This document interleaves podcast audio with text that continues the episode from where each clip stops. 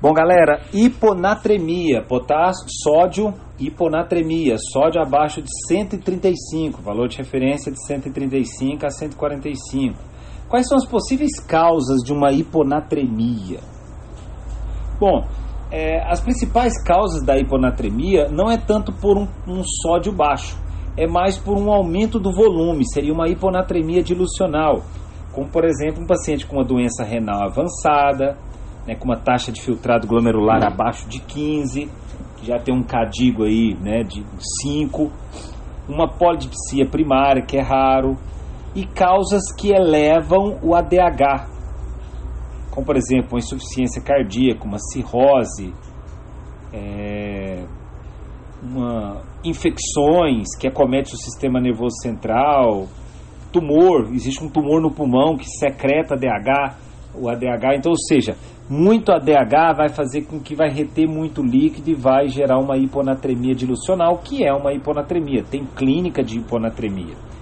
Tem a hiponatremia medicamentosa, entre eles principalmente os tiazídicos, os antipsicóticos. Beleza? Bom, pessoal, qual que é o problema do sódio baixo? Aí entra a questão da osmolaridade. A gente tem que entender o básico da osmolaridade. A osmolaridade é a quantidade de osmol no plasma necessário para segurar o líquido nos vasos. Porque se esse osmol diminuir muito, a água tende a sair dos vasos e vai para as células. O problema é que as células do sistema nervoso central, elas não suportam inchar muito, então você pode ter edema cerebral. Então a hiponatremia, a grande preocupação dela é essa, é os edemas. Então, qual que seria a clínica da hiponatremia? Inicialmente essa pessoa apresenta né, é, sinais de fraqueza, vômitos, sonolência, convulsões, alteração de, de, de, de, personalidade, começa a ficar mais confuso. Então por quê? Porque está começando a reter muito líquido no cérebro e está começando a, a diminuir as funções lá para cima. Ele é classificado em hiponatremia hipertônica, a hiponatremia isotônica e a hiponatremia hipotônica, que é a mais comum. Por exemplo, a hiponatremia hipertônica é que você tem sódio baixo, só que a osmolaridade do sangue está alta. A osmolaridade é normal entre 295 a 300. Então, eu tenho sódio baixo, mas eu tenho uma osmolaridade alta, que seria por uma hiperglicemia, manitol, intoxicação por álcool. Você tem a hiponatremia isotônica, que não vão nem entrar em detalhe igual alguma causa clínica disso aí. E a mais comum é a hiponatremia hipotônica. Eu tenho pouco sódio e de fato eu, tenho, eu estou com uma osmolaridade baixa. Então eu tenho pouco sódio e eu estou com a osmolaridade baixa. Só que agora eu tenho que relacionar com líquido. Vocês estão lembrados que a principal causa de hiponatremia é dilucional? Então eu tenho algumas situações em que aí eu, eu tô com hiponatremia, eu tô com clínica de hiponatremia, só que não basta simplesmente eu corrigir isso aí, não, eu tenho que descobrir essa causa. Então eu tenho uma hiponatremia normovolêmica. O volume dessa pessoa está normal. Quais são possíveis causas?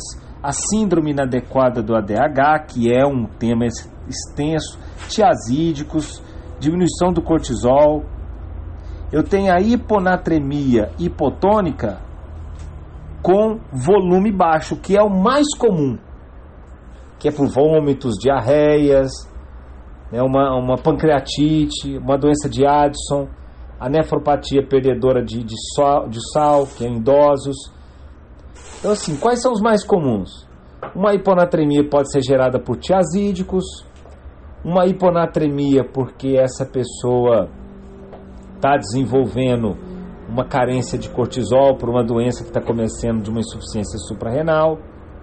E eu tenho a hiponatremia hipotônica, porém eu estou com muito volume, que é a insuficiência cardíaca, a cirrose, a síndrome nefrótica, a doença renal crônica.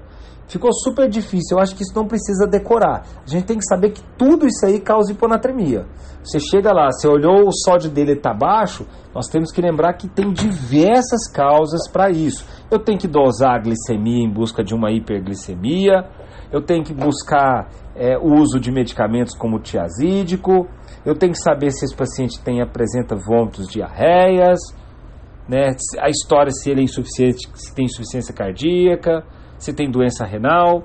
E a hiponatremia é classificada segundo o tempo. A hiponatremia aguda e crônica. Aguda menos de 48 horas e a crônica mais de 48 horas.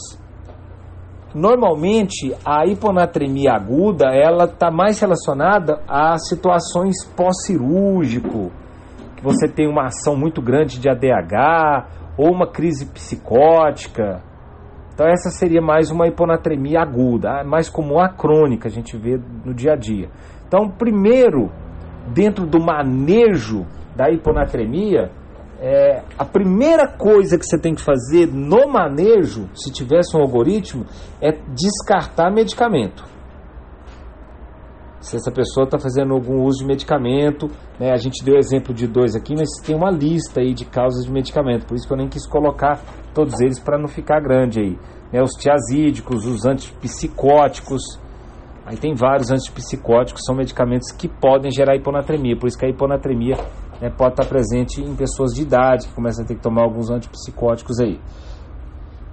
Bom, a clínica desse paciente, né, ele pode ser assintomático pessoa, você olhou, né, tá fazendo um check-up, viu que esse paciente está com sódio baixo, e só que ele está bem clinicamente. Então, qual que é a conduta aí? Eu vou diminuir o sódio, diminuir a, perdão, vou fazer restrição de água, de água, porque o principal problema não é excesso de água.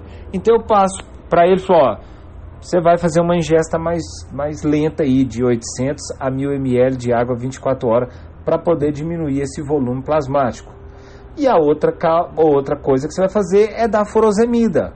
O furosemida ele tem como característica perder mais água do que sódio. Então você perde muita água, você vai diminuir o volume de água com relação ao sódio, você vai corrigir essa hiponatremia. É, se esse paciente está desidratado, se essa hiponatremia está relacionada com a desidratação, como por exemplo uma diarreia, você vai fazer uma reposição com soro fisiológico e a quantidade de sódio que você achar interessante aí. Beleza? Quais são os critérios para internar esse paciente? Bom, se esse paciente está com sódio abaixo de 120, sódio abaixo de 120 é critério de internação. Pacientes agudo com uma hiponatremia aguda, menos de 48 horas, também tem que internar ou se ele apresenta uma hiponatremia apresentando sintomas aí, está com sintomas né, de sonolência, é, vômitos, convulsões. Se ele tem clínica de hiponatremia, a gente interna essa pessoa também por garantia. A correção dessa hiponatremia, pessoal, ela tem que ser uma correção lenta para evitar a principal preocupação aí, que é a, a síndrome de, da desmienização osmótica. Então você tem que fazer uma reposição de sódio devagar. Por quê? Porque se você repor muito sódio muito rápido, vai tirar a água muito rápido das células, vai trazer novamente a água para o, o, plasma desidratar as células muito rápido e as células do cérebro não suportam isso aí.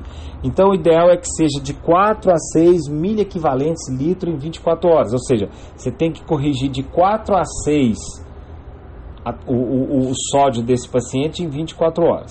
Não pode ser mais do que 10. Por exemplo, ele está com um sódio de 120, eu não posso passar para 130 em 24 horas, que eu estou correndo risco aí de desenvolver essa síndrome da desmielização osmótica, que é uma aquela pontifa lá, pontina, né, que a gente já falou isso na época da, da, dos estudos de nefrologia lá. Beleza, então é isso. Próximo aí, anemia ferropriva.